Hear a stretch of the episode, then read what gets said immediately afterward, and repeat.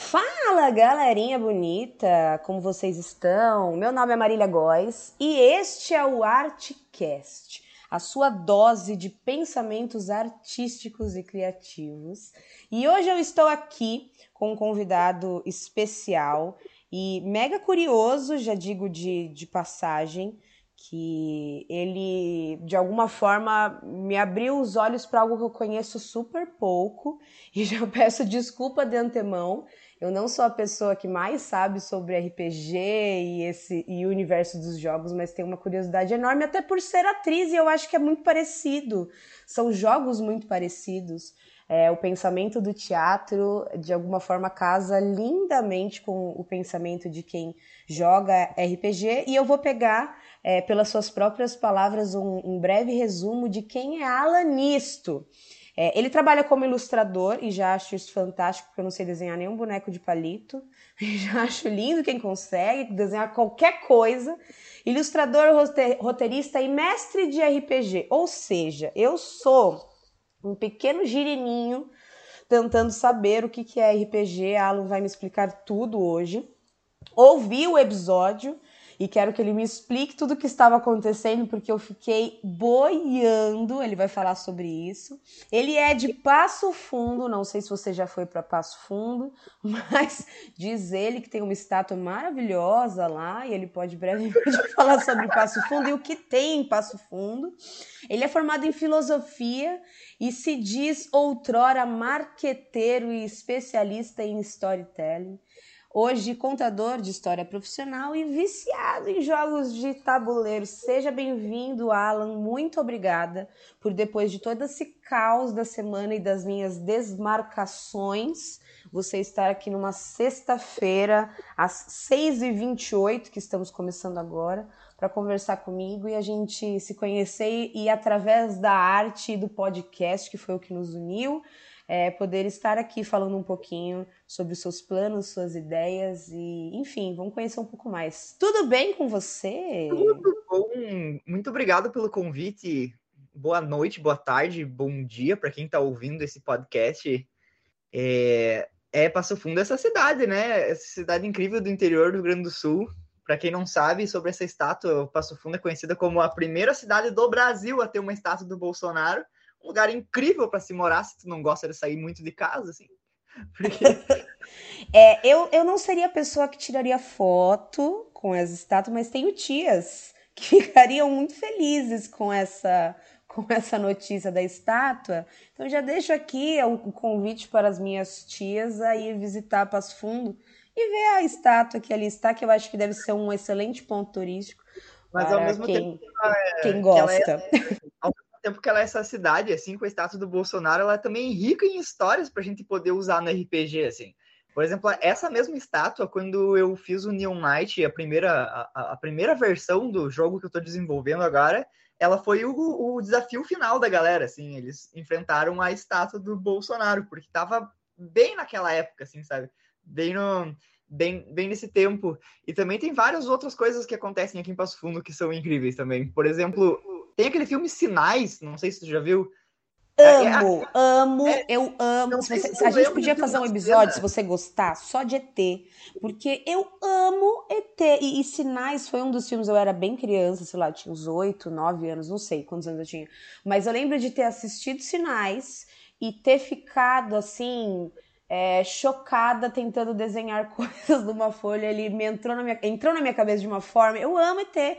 E eu gosto que quando a pessoa às vezes abre um assunto de ET, porque eu me sinto assim, ufa, que bom, sabe? Que eu sou louca. Então, nesse filme dos sinais, tem uma cena que eles estão vendo TV e daí tem um noticiário e ela fala: as cenas a seguir foram filmadas na cidade de Passo Fundo. E aí tem lá o ET, aquele ET daquele filme é o ET de Passo Fundo, da minha cidade. Gente! Aí, é chocado, né? Muito! Eu vou reassistir só pra ver. Foi, é o que aparece o ET na festa infantil? Isso, isso. Ah, caraca, Passo Fundo é pesado, não é um lugar é. para, para fracos. E, e, eu, eu cresci a vida inteira achando que era uma coisa, uma memória fal, falsa, assim, sabe, que eu tinha. Até que eu assisti no YouTube de novo e realmente é a, a, a cidade que, sei lá, por algum motivo foi escolhido Mas não sei se tu sabe que aqui no Rio Grande do Sul tem, uma, tem todo um cenário de ufologia, assim. Aqui na minha cidade mesmo tem uma catedral que dizem os ufólogos que tem uma nave, uma nave mãe que fica flutuando em cima da catedral de Passo Fundo e que ela é responsável por espantar o mau tempo, assim, porque diz que chove muito ao redor aqui e a chuva não chega por causa dessa nave, assim. É cheio de gente maluca aqui, meu. Que provavelmente essa nave é a que manda a previsão do tempo para todo o cenário jornalístico do nosso país, com toda certeza. Eu acho que eles têm uma ligação muito forte nesse sentido. Mas é uma curiosidade agora, porque você me falou de uma cidade, um passo fundo, um passo fundense, é um passo fundense, uma pessoa que nasce em passo fundo? Sim, passo fundense. Um passo fundense que joga RPG formado em filosofia.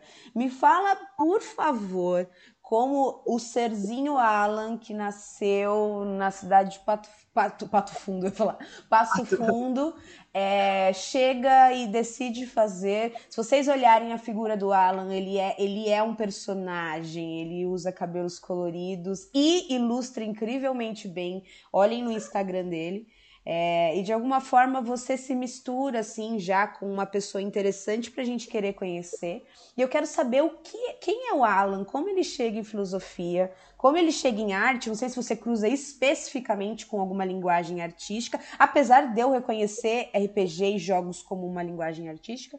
É, como você cruza com RPG, com a filosofia, enfim, me fala um pouco da sua história até chegarmos aqui, basicamente, é, o dia de hoje. Eu eu cresci nos anos 90, né? Que era uma época que, por muitas pessoas que podem estar ouvindo, talvez elas não saibam que a internet nem sempre existiu, né? Existiu uma época que não tinha internet. E eu vivi nesse tempo, assim. E RPG era, era tipo, nessa época, eu, eu moro numa quebrada aqui da minha cidade, né? Numa periferia. Então, para uma pessoa dos anos 90 na periferia de uma cidade do interior do Rio Grande do Sul, é, é, para um nerd, assim, que tu queria ler quadrinho, tu queria acompanhar qualquer coisa do universo, era muito difícil, sabe? Porque não chegavam as coisas aqui. Uh, então, uh, o RPG, no entanto, era uma coisa que tu não precisava de nada, né? Tu tinha um dado de seis lados, um pedaço de papel, e tu conseguia jogar qualquer jogo que tu queria, né? Então, por exemplo, a gente não conseguia jogar Resident Evil novo que tinha, né? Uh, porque aquela época a gente só ia na Lan House, né? E nem sempre tinha grana para ir na Lan House. Mas, no entanto, o RPG proporcionava que a gente, tipo, jogasse aquele jogo contando as próprias histórias, jogando do jeito que tu quisesse. Então, é, é um jogo que é muito acessível, né? Tu pode ficar horas e horas jogando e sem gastar nada, né? E quando eu jogava RPG nessa época, eu jamais imaginava que um dia eu ia estar trabalhando com RPG, né? Mas entre eu estar trabalhando com RPG e, e, desenho, e essa época, assim, teve um monte de, tipo, trabalhos de CLT, assim, que eu não conseguia me encaixar de, de forma alguma, assim, sabe? De trabalho. E você é de que ano? Você nasceu em que ano, especificamente? Em 90. Em 90. Tá, 90 mesmo. Isso. E aí, então, eu, eu comecei a, a, a, trabalhar em comércio, em várias coisas, e eu não me encaixava, assim. Aí, então, eu, eu decidi voltar a estudar e, e eu estava entre artes e filosofia, porque eu gostava muito de ler e de escrever, né? Uh, e de desenhar, de ler e desenhar. Só que eu achei que, naquela época, assim, olhar para pensar que eu poderia ser um artista em Passo Fundo era uma coisa muito distante, sabe?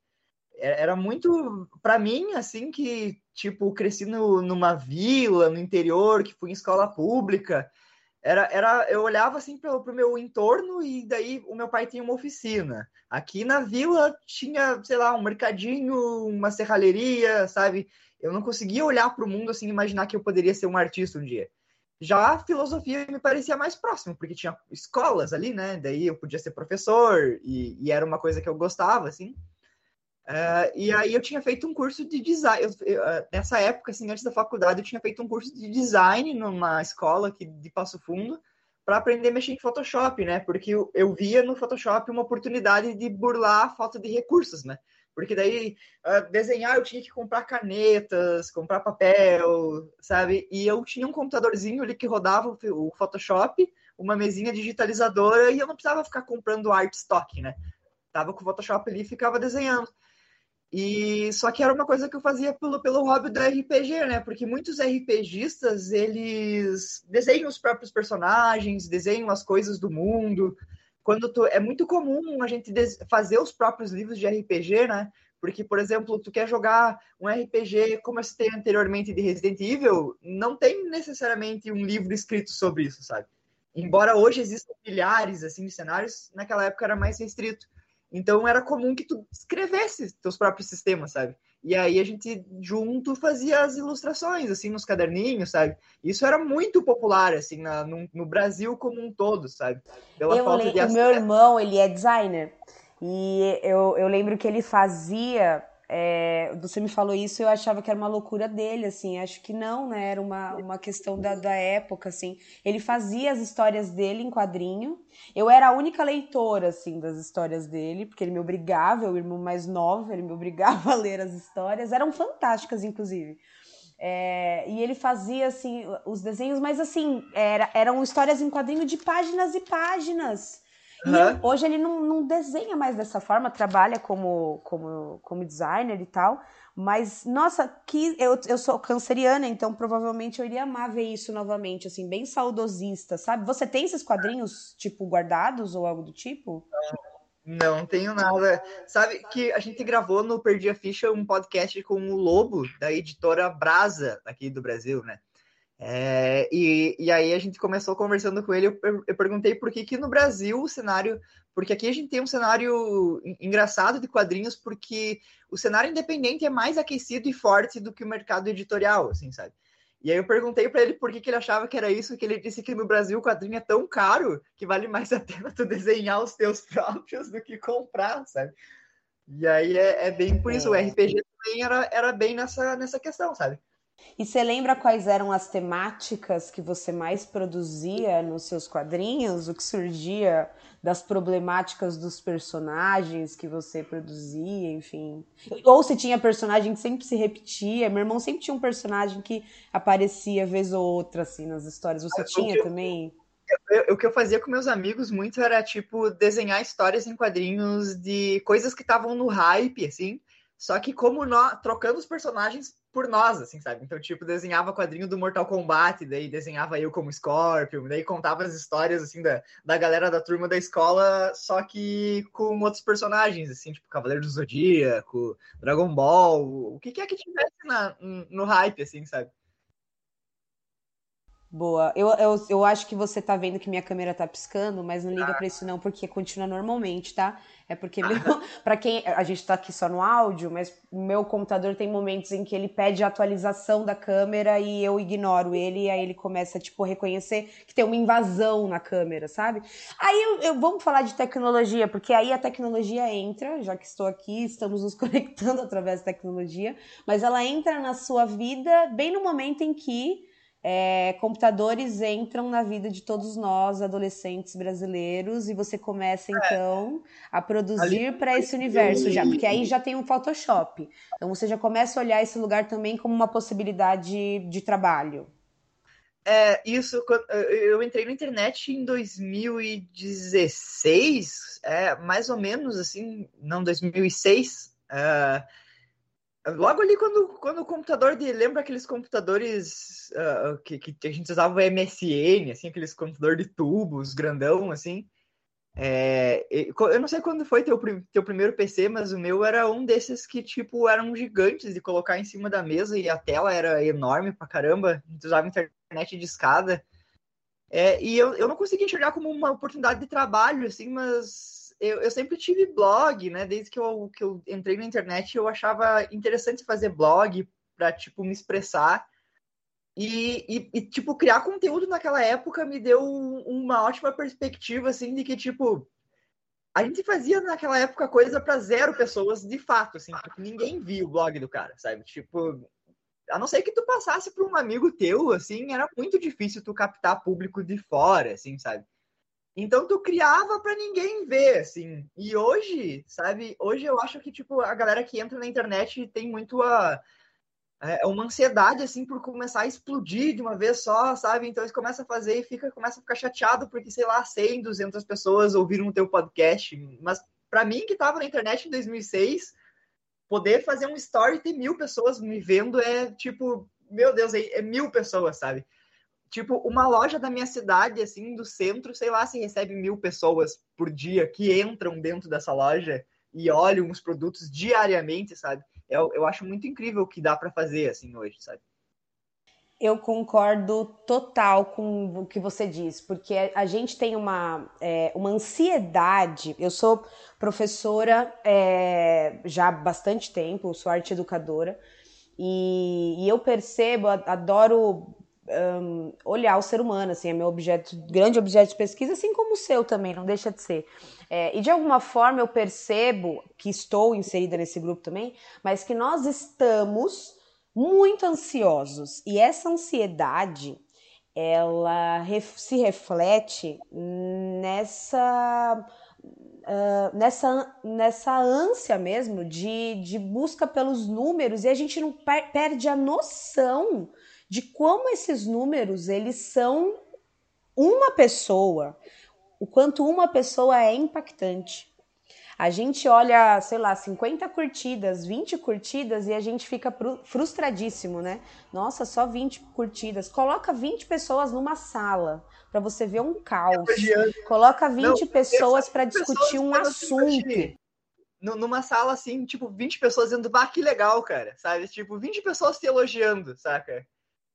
Não, coloca 20 pessoas. Para um artista, coloca 20 pessoas te consumindo, tendo contato com a sua arte semanalmente, mensalmente, é, curtindo você, compartilhando com você o seu processo. Gente, a gente parece que o artista sempre compartilhou o processo. Parece que o profissional criativo sempre compartilhou o processo, mas ser uma pessoa criativa nos anos 90, que também sou essa pessoa criativa dos anos 90, que a única pessoa que você tem para compartilhar é seu irmão mais novo, se, se, você tem um irmão, seu primo, é aquela viagem de julho que você se reúne com a família e é o único momento que você pode, tipo, compartilhar uma loucura sua. E de repente você, você consegue se encontrar com pares de outros lugares. Eu tô em São Paulo, capital. Você tá lá em outra ponta do, do nosso país, em Passo Fundo, e a gente está se conectando agora para falar de coisas tão específicas de RPG, de arte, de filosofia, de quadrinhos, que assim, a nossa família, olha, não tá muito afim de ouvir. E não é porque eles não nos amam, assim. A gente tem uma questão como artista, como profissional criativo, que a gente acha, assim, que, poxa, ninguém me quer, ninguém me ama, mas porque há uma, uma carência mesmo, porque a gente quer produzir para alguém ver, né? Minimamente, assim. Ninguém. A, a gente passa. A, a, gente é tão carente, mas tão carente, chega um momento que a gente só quer que a pessoa consuma e nem quer ganhar grana com isso. O que eu acho o grande ponto que a gente precisa quebrar, assim, pensa, entre amar fazer arte e qualquer coisa criativa e o ponto de virada que é usar isso como sua profissão. É, e a gente quebrar esse lugar. É delicioso quando alguém consome você, ou as suas ideias, ou aquilo que você produz. Mas o ponto de virada, que você olha para o seu tempo, para a sua produção, e alguém paga por isso, precisa existir. A gente não pode produzir só por prazer e aplausos, né? E aí, é. como que você consegue virar profissão dentro desse pensamento todo? Assim, o que, que virou como profissão? Tá, então, daí, quando eu fui para a faculdade, eu entrei numa época ótima, assim, na filosofia, que a situação política do país estava melhor, assim, para quem, uma pessoa como eu, poder fazer uma faculdade, sabe? Então, eu entrei, eu não recebi, eu não pagava nada para cursar filosofia e recebi uma bolsa de 950 reais para estudar. Então, eu consegui passar os quatro anos da minha faculdade trabalha, uh, sem precisar trabalhar, né? Me dedicando só à filosofia só que eu, eu não consegui me formar nos quatro anos de bolsa. Eu precisei de mais dois anos, né? Eu, eu precisei repetir umas cadeiras e tudo mais. E porque eu realmente tinha uma dificuldade, assim, né? Tipo, eu me formei numa escola pública. Daí tu chega lá e te dão um canto para ler, sabe? Tipo, a coisa mais complexa que eu tinha lido na vida, assim, sei lá, tinha sido Harry Potter, sabe? Tipo, E, e, não que Harry Potter seja Harry Potter é difícil tipo para assim, ler, você não, é, não, não, é, não tipo coloca assim, tão. É... E tá pau a pau com Cut, por que não? Se for... É porque para você você já estava imerso naquele tipo, mundo. Em questão de interpretação de texto, assim, para mim era muito difícil, sabe? Foi, foi muito difícil. Então eu reprovei alguns, algumas cadeiras e precisei de mais dois anos, né? E aí, nesses dois anos, eu não tinha bolsa. Aí eu trabalhei numa escola, numa. Eu trabalhei numa loja de quadrinhos durante boa parte desse tempo, assim. Que daí era uma escola. Eu fazia. Eu, na verdade, daí eu tava fazendo. Lembra que eu te falei que eu, tava, que eu fiz um curso de design numa escola? É, Sim, essa escola. Tá. Olha como as coisas começam a se ligar, né? Aquilo que a gente faz ali que você faz assim, ah, nunca vou usar. De repente é, é a chave de virada, né? É o, é o recorte do contador de história, né? Que vai, tipo, então, aí é, é essa escola que eu fiz o curso me chamou para dar aulas lá. Porque daí, tipo, eles precisavam de um professor de design, um professor de design, e eu comecei a dar aula de Photoshop lá, né? E, e aí o que acontece é que minhas aulas elas eram muito picadas, assim, então eu, tipo, eu dava uma aula das duas às três, e daí depois ficava um, um tempo, sabe? Tinha bastante vácuo, assim. E aí do lado da minha escola tinha uma loja de quadrinhos. E aí eu trabalhava comissionado lá, tipo, eu saía da escola e ficava lá na, lá na loja de quadrinhos. E aí entrava o pessoal, eu vendia e ganhava uma comissão, sabe? Aí eu, aí eu me mantive assim. E aí a dona desse lugar, ela disse, por que que tu não monta um grupo de RPG e aproveita que tem um lugar? Porque daí o que acontece? Eu, não existia, ou pelo menos não se ouvia falar de mestres que cobravam para mestrar, sabe? Aí a ideia da dona da loja foi falar, tipo, usar o lugar como uma desculpa para eu poder cobrar, sabe?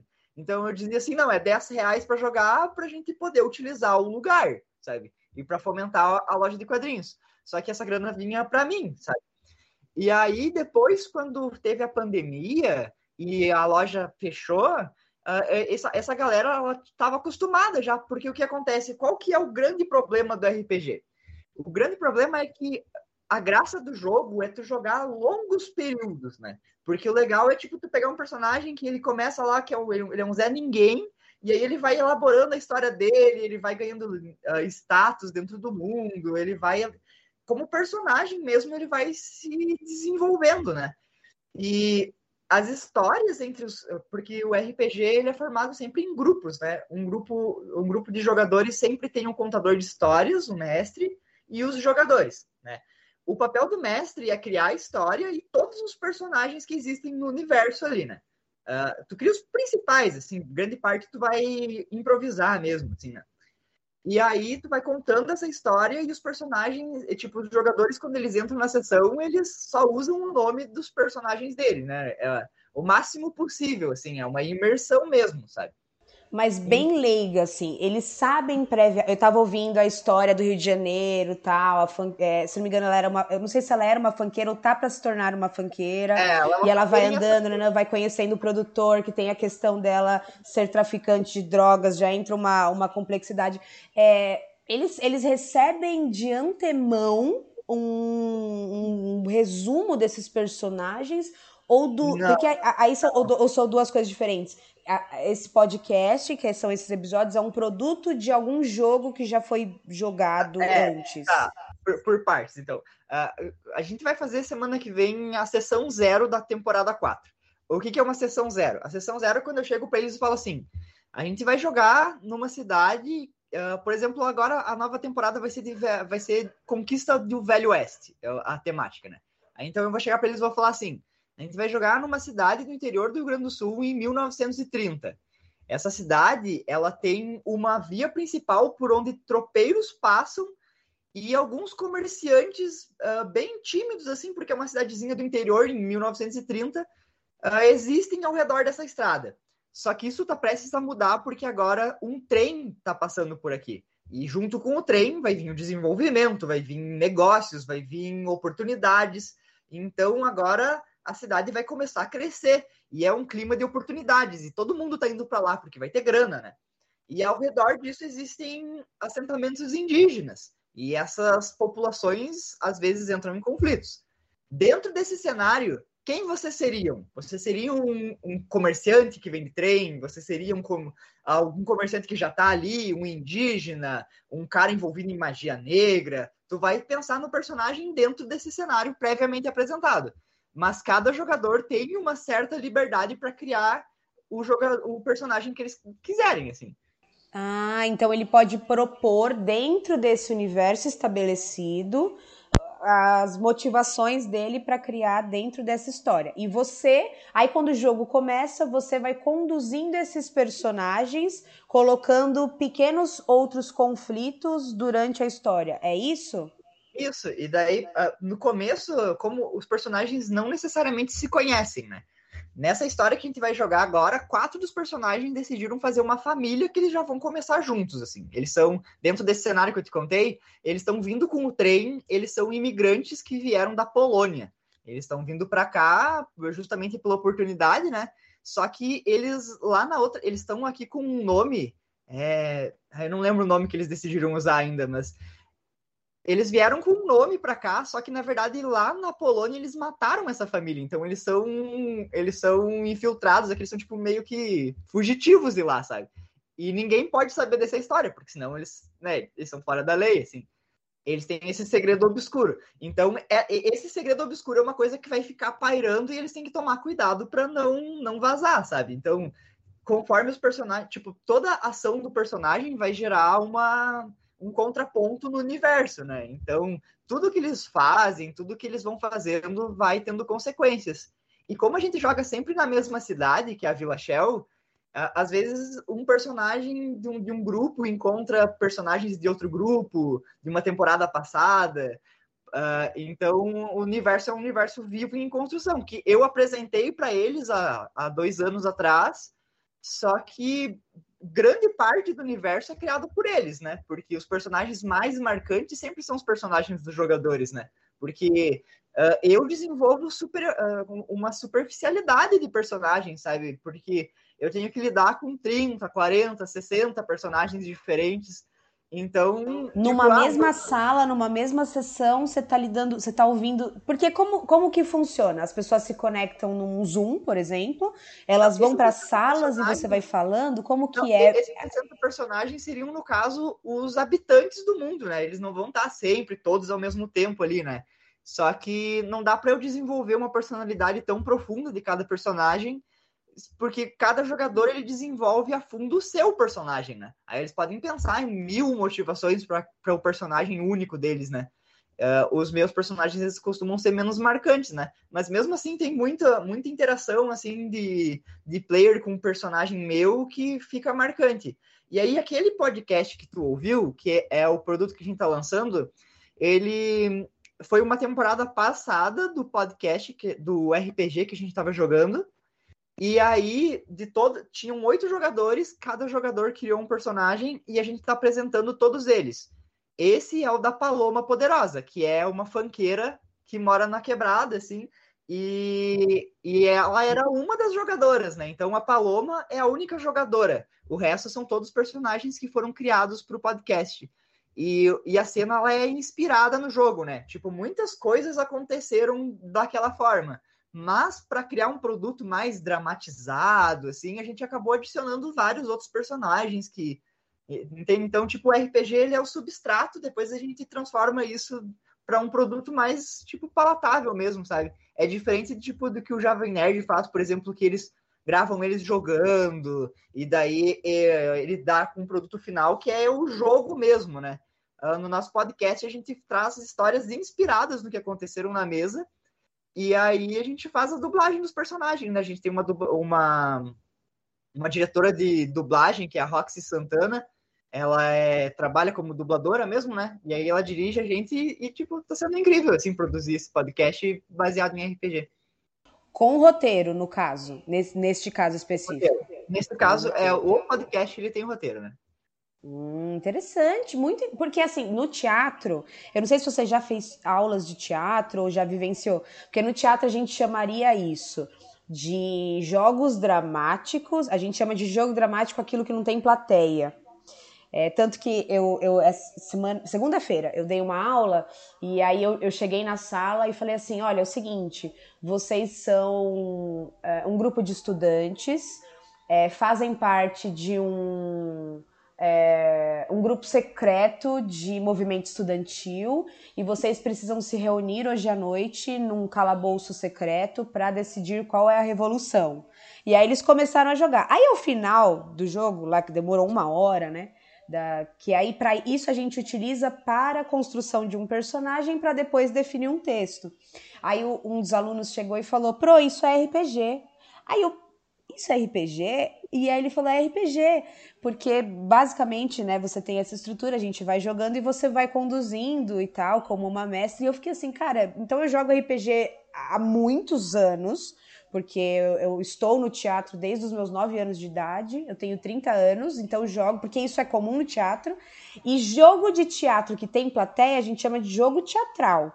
Que aí é, por exemplo, o que os barbichas fazem, ah, o que. Aí é um jogo que é um improviso, né? Aí é improviso. Agora, o jogo dramático, ele não tem plateia. A plateia são os próprios jogadores, e aí a gente vai conduzindo aquilo. Sempre precisa ter um diretor. No caso, o RPG ele precisa ter um mestre, é, e eu acredito que seja. É, é, é, basicamente isso que eu, que eu relatei, né? O que vocês fazem. É, isso. Só que daí tem, tipo, e, e, o RPG, a, a, gente vai pegar as letras ali da RPG, né? O que, que é? É Role Playing Game, né? Então, o, o, que, o que vocês fizeram foi um, foi um roleplay, né?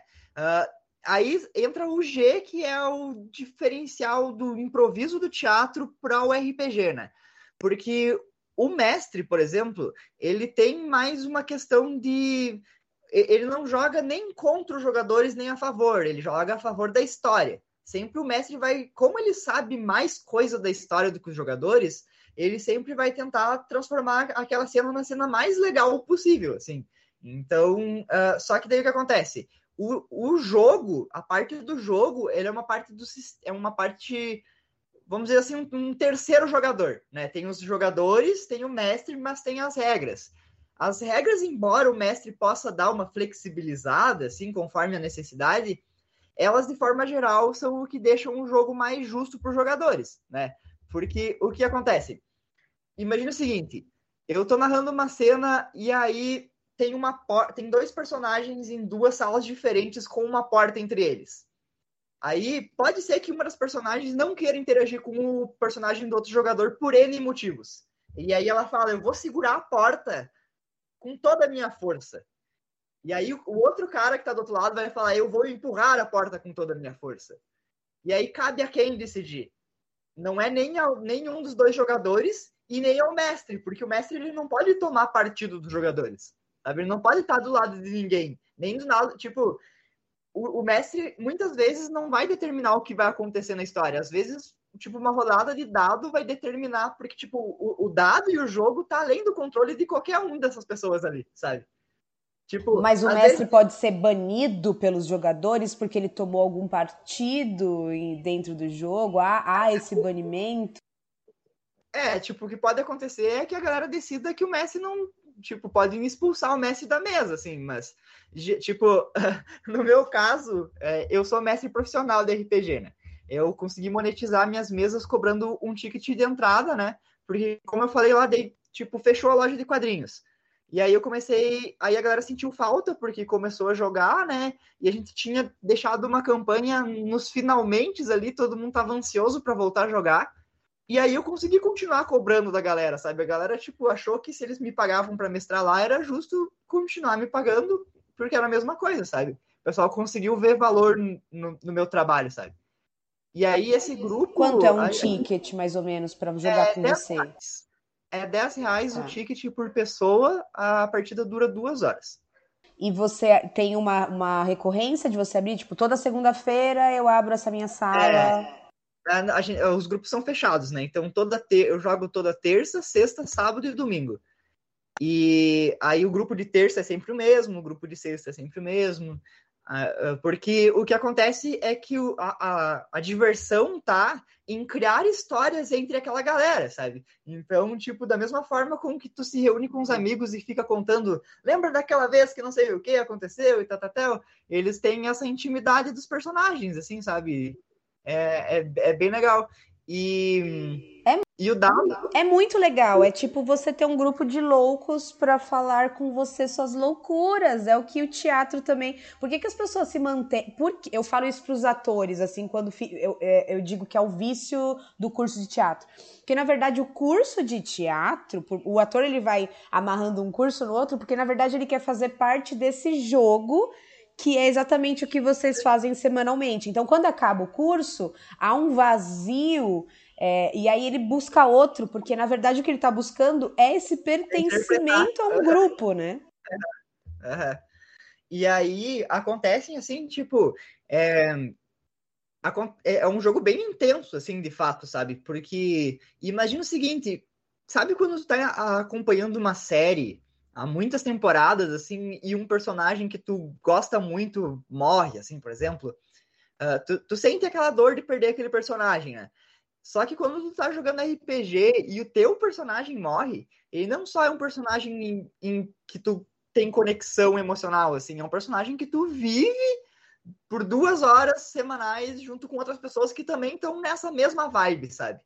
Tipo, a gente faz vozes, assim, sabe? A gente interpreta os personagens mesmo e, tipo, como é um ambiente, assim, tá todo mundo na sua própria casa, sabe? Com os fonezinhos, assim, num ambiente super seguro. Só com o pessoal que joga já, sabe? Tipo, toda semana a gente cria amizade com o pessoal, assim, porque tem mesa que já tá comigo há quatro anos. Então, sabe? Tipo, uma das... É uma é família. Um... Super. É, ah, e, e, deixa eu te fazer uma pergunta. Hoje você, financeiramente, você vive totalmente do RPG, das ilustrações. Como que gira hoje a sua vida, é, a, a, o seu esquema de vida pensando RPG, a ilustração? Você ainda dá aula? Me fala um pouco do Alan atualmente.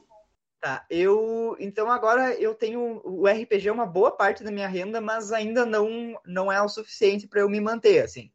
Uh, a grana do RPG é o que eu consigo fazer manter o podcast rolando, né? Porque o, o que acontece é que as histórias que a gente conta no podcast, elas nascem no RPG, né? Então, tipo, é uma retroalimentação, assim, eu consigo monetizar e ao mesmo tempo criar o podcast, que é um outro produto, né?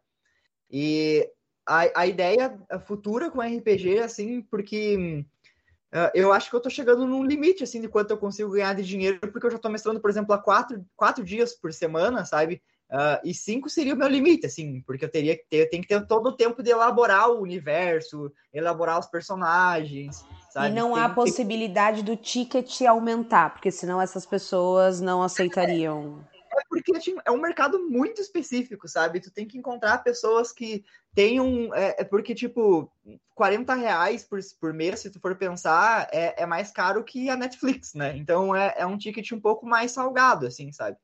Mas o, o, meu público, assim, da RPG é o cara que, tipo, porque a principal dificuldade de jogar RPG é tu achar outras pessoas, né? É, basicamente, essa é a maior dificuldade de tu encontrar não só pessoas que jogam, mas que jogam um estilo parecido com o teu, que tenham os horários que encaixem com os teus, sabe? Que sejam pessoas legais e tu conviver e, e tudo mais. E quando a pessoa ela me paga 10 pila para jogar no final de semana, ela só chega ali, abre o Skype dela com uma cervejinha, sabe? E aí senta ali, tipo, tomando uma brejinha, conversando com a galera. Terminou o jogo, ele me pagou os 10 pila, desligou o computador e não tem mais preocupação, sabe? E aí, tipo, se o jogo, se, se a galera não consegue chegar no dia, sou eu que vou atrás das agendas, de marcar, eu faço todo esse trabalho assim para a pessoa só chegar, sentar e jogar, sabe? Então. É uma terapia moderna, assim, né? Um, é. Não deixa de ser um processo terapêutico. Que a pessoa tá ali, imagino que ela saia muito bem, e por isso que ela retorna, né? Porque deve ser fantástico. E, e ela tá vivendo ali as, os assuntos só para quem participa daquele grupo. E se uma pessoa nova quer entrar no grupo, como que, como que acontece? Daí, uh, o máximo de players por mês é oito, né? Porque acima disso é, é fica é, é são duas horas, né? Então fica apertado para que todo mundo tenha um tempo legal de jogatina, sabe? E tipo muitas vezes as cenas elas não tá todo mundo jogando na mesma cena, sabe? Então tem que narrar 20 minutos de um grupo, 20 minutos de outro. Então, geralmente, quando as mesas fecham, elas, por exemplo, horário de sábado e de domingo é muito difícil abrir, assim, porque é o horário que a galera mais, tipo, tem livre, assim, geralmente, né? Mas no meu Instagram, tu pode me mandar uma DM que tá sempre abrindo grupo novo, tá sempre abrindo vaga, porque uh, eventualmente alguém sai, eventualmente abre lugar para jogar. E Mas, qual é o seu Instagram para quem está ouvindo? Porque eles querem é saber, é, obviamente. Alanisto, Alanisto Underline. Boa. E qual que é o, o, do podcast desse que vocês estão começando agora? É... Ou do Central? Passa exatamente como a galera é pode o... achar. Arroba Perdi a Ficha. Lá tem tantos episódios antigos, quando a gente era um podcast de uh, novidades do mundo nerd, assim, como agora que a gente tá, tá migrando para esse novo formato que vai ser só as contações de história, né? Boa, Mas daí, cara. respondendo a, tua pergunta, que eu acho que eu acabei não. Uh, a gente acabou desviando. Uh, o, o, RPG é uma fonte secundária de dinheiro e eu ainda trabalho com marketing, criação de logomarca, uh, assessoria para Instagram, assessoria para marca. É, eu tô, essa é a parte que mais me traz dinheiro, assim, que é, a, que é a parte que eu pago os boletos mesmo, né? Mas a arte, assim, traz bastante, tipo, uh, prazer, principalmente desenhar para o Instagram, uma coisa que eu gosto, porque eu consigo desenhar qualquer temática, sabe? É diferente de um job que o cliente chega ali com, com um, um caso para te já desenhar, né? No Instagram, quase tudo que eu gosto de desenhar dá para publicar, assim. É, é legal, porque me, mesmo que você hoje não viva 100% do RPG e acredito que isso não é tão distante, eu, eu vejo você já, já indo, já ficando com isso, porque isso tende a crescer muito principalmente com a internet, de alguma forma, que se liga muito mais com outras pessoas, poxa, a possibilidade até de você formar mestres, isso pode virar um, sei lá, um curso Sim. de mestres de RPG, não sei se isso pode ser possível, mas são tantas formas de, de, você conseguir monetizar e viver só de RPG que é, que é fantástico. E ao mesmo tempo você consegue viver da sua arte, porque o marketing, ele de alguma forma, ele traz a roupinha do, do, do, do design, do visual, para a pessoa, para você conseguir fazer arte para vender um produto, né? E é isso, e tá, é. eu, eu, eu é, tô final, dentro. Eu, eu, quero te mostrar esse livro aqui, ó. É, esse aqui é o Tormenta 20. Ele é um. Ele é um livro que foi feito num catarse aqui no Brasil, e ele é o segundo maior arrecadamento do catarse da América Latina, perdendo para outro projeto de RPG que é o do Nerdcast Call of Cthulhu. Né? Então, o RPG hoje ele, ele tá muito grande, assim, sabe? É, principalmente essas publicações e a qualidade desse livro aqui, tipo, ele é, é a gente tá, eu tô mostrando aqui, né? Mas ninguém tá vendo, mas é qualidade de qualquer livro internacional, assim, que tu for comprar de RPG. É, é incrível a edição dele. E o Call of também, nossa, absurdo, assim, o quanto eles conseguiram arrecadar de grana. É, é, essa é, é a ideia que eu tenho, assim, é esse universo do, do RPG que a gente joga quando ele estiver mais desenvolvido é fazer, fazer uma publicação de um livro, né? Porque o sistema de regras que a gente usa é um sistema que é desenvolvido pela mesa para mesa mesmo, sabe? Porque como não tinha nada que se encaixasse exatamente no que a gente pretendia como jogo, é, o caminho natural foi criar as próprias regras, né? E aí os jogadores eles vão sempre opinando assim o que, que as regras que ele acha que eles acham que é justa, o que que tá bom, o que que não tá bom, porque no final é um, é um jogo muito co colaborativo, sabe? É um jogo que todo mundo constrói junto a história, né? E, e tipo, e geralmente assim, eles estão sempre no mesmo time, sabe? É tipo uma aventura de todo mundo junto lutando contra o mal, assim. É bem legal, é bem Não é puramente uma competição que alguém sairá ganhando, porque todos ganham, todos jogam, todos perdem, todos se é. divertem. A gente tem um minutinho final para você falar, e o que é interessante, eu, eu ia até falar do livro, não é, hoje não é um devaneio, é uma coisa muito palpável o RPG. Imagino que nos primórdios do RPG isso devia ser uma grande loucura. E eu, eu até. O meu imaginário de jogos de RPG é assim: idade média, eles sentados, sei lá, falando, jogando e brincando, sei lá. Eu tenho esse, esse imaginário que eu nem sei se historicamente é fato. Mas nesse seu minuto final, o que, que você quer falar para as pessoas? Convites, ideias? Aproveita que seu minuto final começa agora. Então, eu quero convidar vocês para conhecer primeiramente o meu Instagram, onde eu posto principalmente fotos da minha filha e desenhos. E ela é a criança vegana mais incrível que existe. E lá eu posto meus desenhos, lá também você vai encontrar o arroba do meu podcast, que é o arroba Perdi a Ficha. Lá a gente posta as melhores histórias que, que acontecem nas mesas de RPG. E se tu quiser conhecer mais sobre o Noites Neon, que é o meu, o meu RPG, o cenário que eu desenvolvi, a gente está sempre com as mesas abertas para você assistir, toda sexta, sábados e domingo às sete e meia. Então me escreve lá no Instagram que eu mando para você o, a, o servidor do Discord onde a gente joga. Ô, Alan, 10 segundos finais, eu quero já te agradecer. E digo 10 segundos porque é o programa que define os meus horários. então, um beijo para você, muito obrigada. E eu quero jogar, só quero dizer isso, não sei como, mas vou entrar na sua sala. Beijos.